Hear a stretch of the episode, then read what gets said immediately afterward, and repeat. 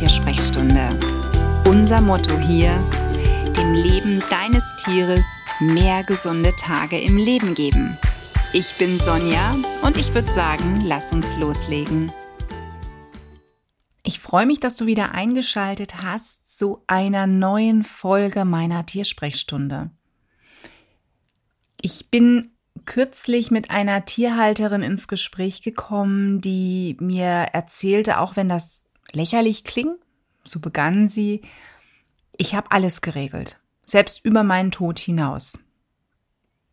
Und wenn du dich jetzt fragst, was hat die gute Dame denn da geregelt, ihr eigenes Testament oder worum geht's hier? Nein, sie hat geregelt, was mit ihrem Tier passieren soll. Und damit möchte ich auch schon direkt den Inhalt dieser Episode verraten, denn ich möchte mit dir über das Thema Verantwortung sprechen. Verantwortung über den Tod hinaus. Wir leben ja unser Leben. Wir freuen uns jeden Morgen, wenn wir aufstehen, unser Tier sehen und es uns allen gut geht, da nichts passiert. Wir machen uns Gedanken, was ist, wenn unser Tier krank wird, was ist, wenn unser Tier stirbt. Aber andersherum, sich den Spiegel mal vorzuhalten und sich zu überlegen, was ist denn, wenn mir was passiert? Jetzt nicht zwingend, ich fall tot um, sondern was, wenn ich auf einmal ins Krankenhaus muss? Ich habe vielleicht einen Unfall, ich falle eine Treppe runter, ich bin auf einmal weg und ich lebe vielleicht sogar alleine. Was ist dann mit meinem Tier? Habe ich das alles geregelt? Gibt es jemanden, der einen Schlüssel hat? Gibt es jemanden, der weiß, da ist ein Tier und dieses Tier braucht Futter. Ne? Also da geht es ja wirklich schon um minimalste Dinge.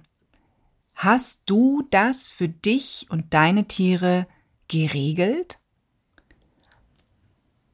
Das Gespräch war wirklich interessant, weil sie sagte dann, sie hat zwar einen Mann, aber sie hat auch alles aufgeschrieben. Sie hat alles notiert. Wie wird gefüttert? Welche Mengen werden gefüttert? Ähm, wie ist so der Rhythmus, falls der Mann nämlich sich um irgendetwas kümmern müsste und keine Zeit hat. Ne, es muss also jemand anders vielleicht mal einspringen. Und das fand ich total toll. Also sie nannte es Lebensbuch. Ich habe ein Lebensbuch für mein Tier und da steht alles drin, in Anführungszeichen, wie eine Art Bedienungsanleitung. Da sind auch Dinge drin, wie zum Beispiel, welche Krankheiten hatte das Tier? Was sind die Vorlieben? Was mag es gar nicht? Tatsächlich so, wie wenn man das Tier vielleicht auch vermitteln wollen würde, wo man ja auch alles notiert.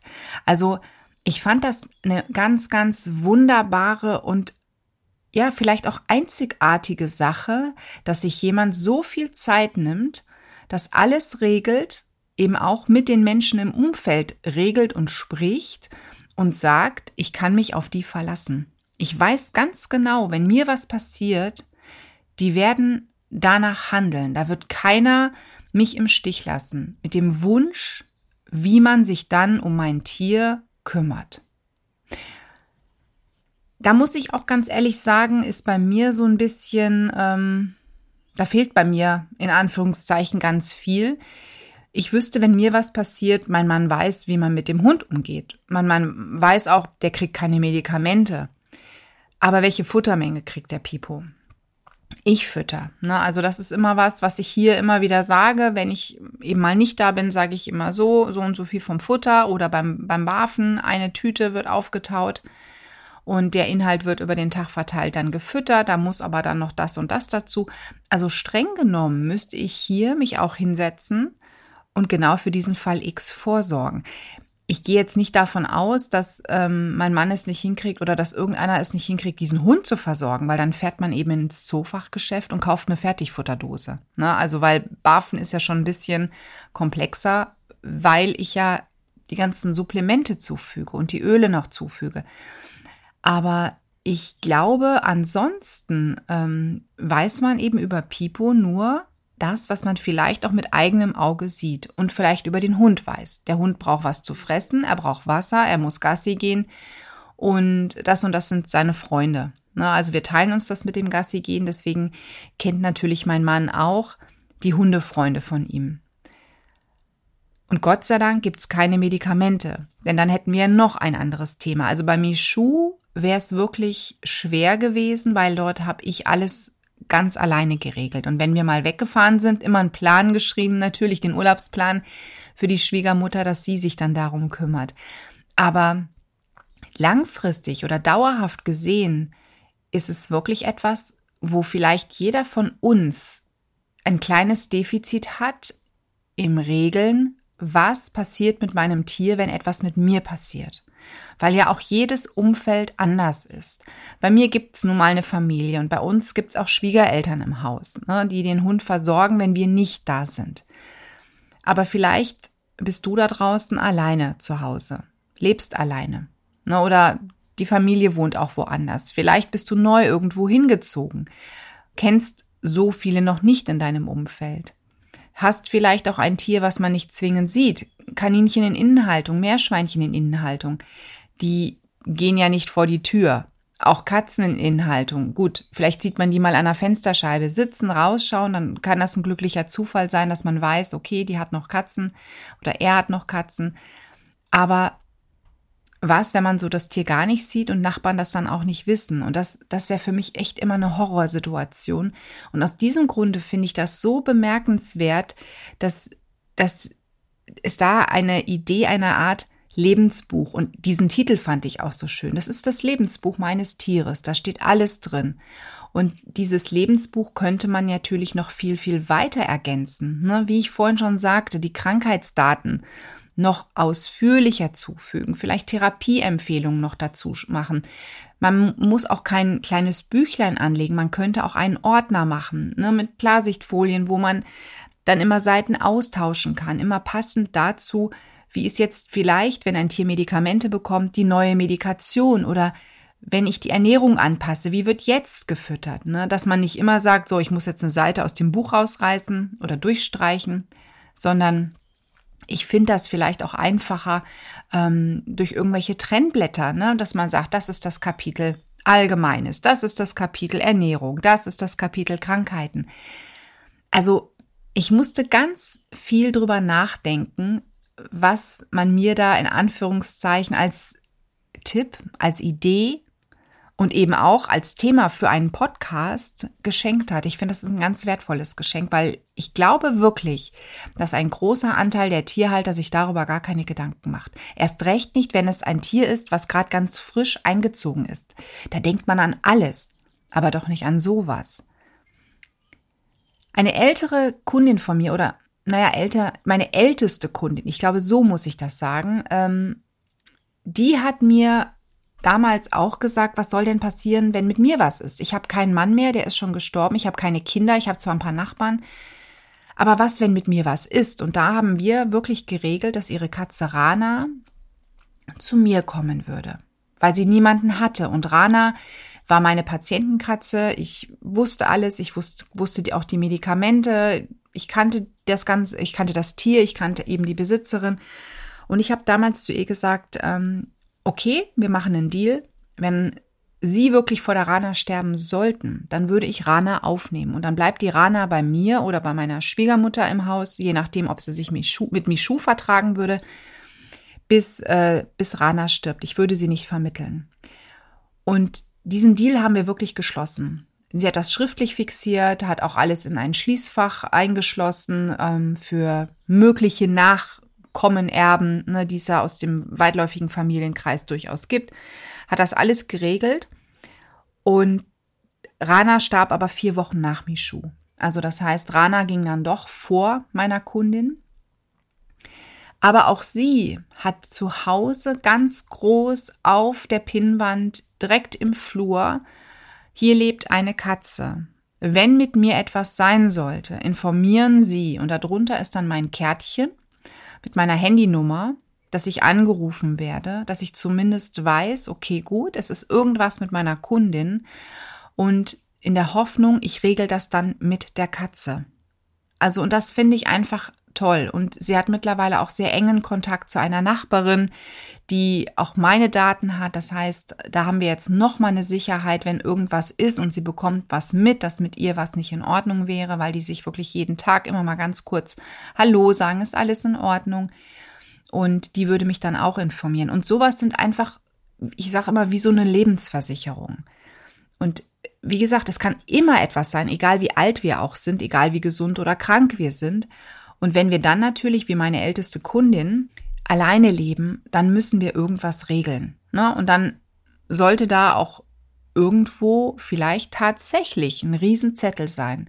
Auch im Geldbeutel, das bieten teilweise sogar Zoofachgeschäfte an in ihren Broschüren, an denen man meistens ja achtlos vorbeigeht. Ne, die sind meistens am Ausgang, an der Schiebetür. Das sind ja diese Ständer mit so kostenlosen Heften und Postkarten und so weiter. Und da gibt's ganz oft auch kleine Heftchen, wo eine Karte drin ist. Im Notfall bitte informieren Sie, zu Hause sitzt ein Tier.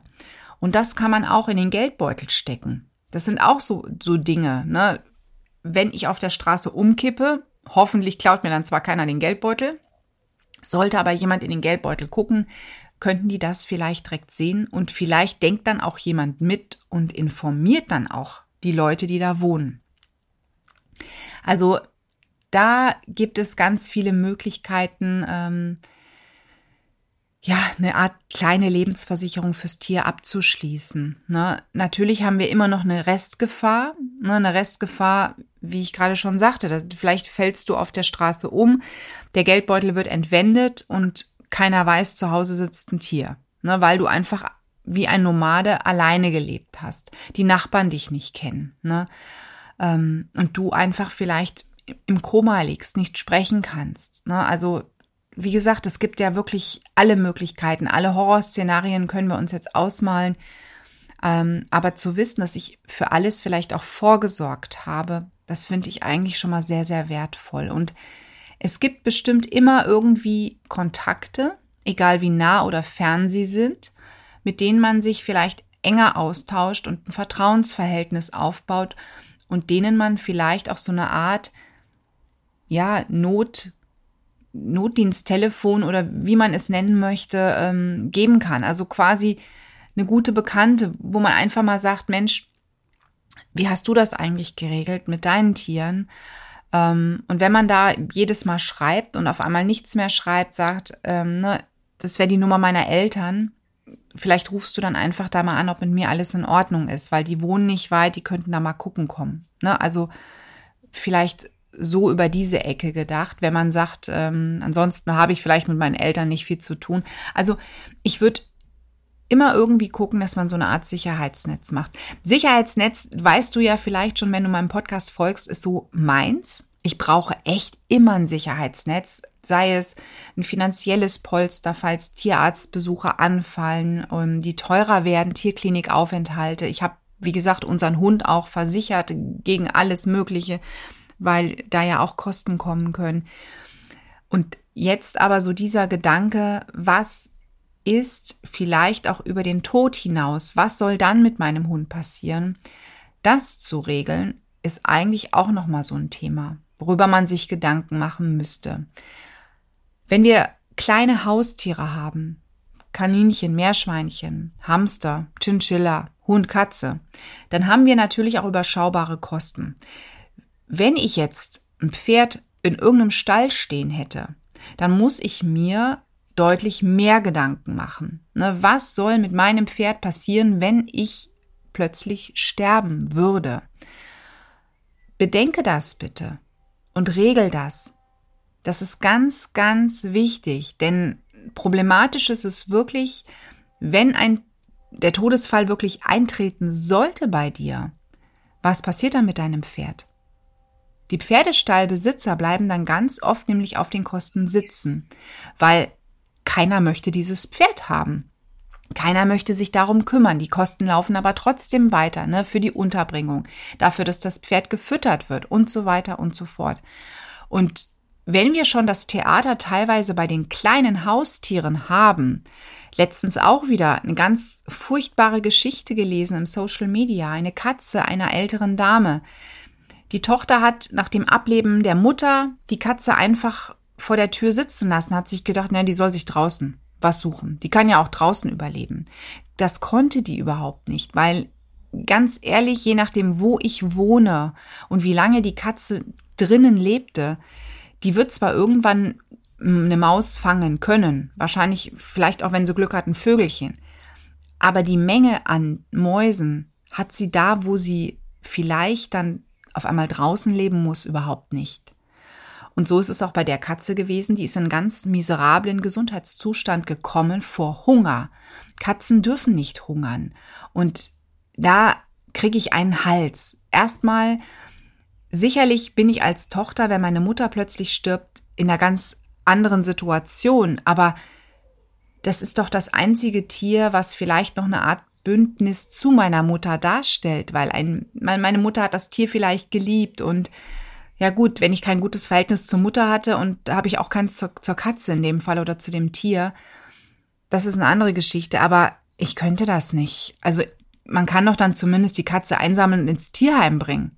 Also auch wenn das noch feiger ist, ne, als ein Tier dann vielleicht selbstständig in ein schönes Zuhause zu vermitteln oder zu übernehmen, aber es ist doch zumindest dort gut aufgehoben und hat noch mal eine Chance, als dass ich sage, nö, du suchst jetzt draußen was, du Scheißkatze, ähm, ich will dich hier drin nicht mehr haben, wir, wir vermieten das Ganze und so weiter. Also ähm, mich, mich hat's da echt geschockt und ich bin dankbar, oder zumindest hoffe ich, dass, dass ich solche Menschen nicht in meinem direkten Umfeld habe, die so mit meinen Tieren umgegangen sind. Allerdings hatte ich auch immer die Angst bei meinen Kaninchen, als die noch gelebt haben, wie läuft's mit denen weiter? Weil das hätten meine Partner, glaube ich, langfristig nicht gemacht, dass sie meine Kaninchen bis an deren Lebensende weiter gepflegt hätten. Also die wären mit Sicherheit vermittelt worden. Ähm, ja, sofern immer in gute Hände, wäre mir das natürlich auch als Tote in Anführungszeichen egal, als wenn man dann sagt, Gehege auf, Kaninchen werden ausgesetzt. Wobei das hätte, glaube ich, keiner gemacht. Also definitiv nicht. Mein jetziger Mann nicht und mein vorheriger auch nicht. Aber man weiß es immer nicht, ne? Und deswegen sicher dich da ab, ne? Also im, im, im besten Fall, test, also per Testament, ne, musst du es dann machen, wo du wirklich sagst, das ist jetzt die Verfügung. Dann solltest du aber auch sicher sein, dass die Leute, die da drin stehen, wirklich für dich die wichtigsten Menschen sind, auf die du dich blind verlassen kannst und denen du blind vertraust. Mit der besten Freundin oder dem besten Freund kann man sich immer mal zoffen. Auf einmal ist der Draht weg, man hat keine Kontakte mehr. Das ist mir auch schon das ein oder andere Mal passiert, dass ganz enge Bündnisse auf einmal weg waren wo man gedacht hat, das glaube ich nie, das wird nie so sein, aber die Wege sind einfach anders verlaufen. Man hat einen neuen Partner vielleicht getroffen, ist vielleicht weggezogen, neue ähm, Lebensumstände haben sich ergeben und auf einmal hört man vielleicht Monate, Jahre nichts mehr. Und da bin ich mir dann nicht sicher, ist dann danach dieser Mensch trotzdem noch da, wenn mit mir was wäre. Ne, weißt du, wie ich meine? Also ich persönlich würde da jetzt in erster Instanz immer erstmal an meine Familie denken, an meine Schwester denken, an Tanten, Onkel denken, in Anführungszeichen, je nachdem, welches Alter sie haben und darüber was regeln. Und wie gesagt, das ist aber ganz wichtig. Unsere Tiere stehen in unserer Verantwortung. Wir haben diese Verantwortung seit dem Einzug der Fellnase, sage ich jetzt mal so, oder des gefiederten Freundes übernommen. Und dann müssen wir auch so weit denken, was ist nicht nur, wenn mit Ihnen was im Krankheitsfall ist, sondern was ist, wenn mit mir etwas ist und wie muss man dann mit diesen Tieren umgehen?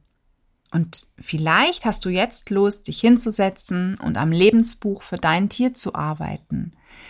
Ja, ich habe für Pipo angefangen. Ich habe ja noch nicht viel zu schreiben, da bin ich ganz froh drum. Aber sein Lebensbuch hat mit der ersten Seite bereits begonnen und ich bin mal gespannt, wie dick es in einigen Jahren sein wird. Alles Liebe für dich und dein Tier. Die Tiersprechstunde. Präsentiert von mir, Sonja Schöpe, Tierheilpraktikerin und Tierernährungsberaterin. Und die, die du jederzeit für eine Online-Beratung buchen kannst. Klick mich auf www.animal-visite.de oder finde mich im Social Media. Alle Links dazu findest du in den Show Notes und ich sage ganz herzlichen Dank für deine Bewertung auf iTunes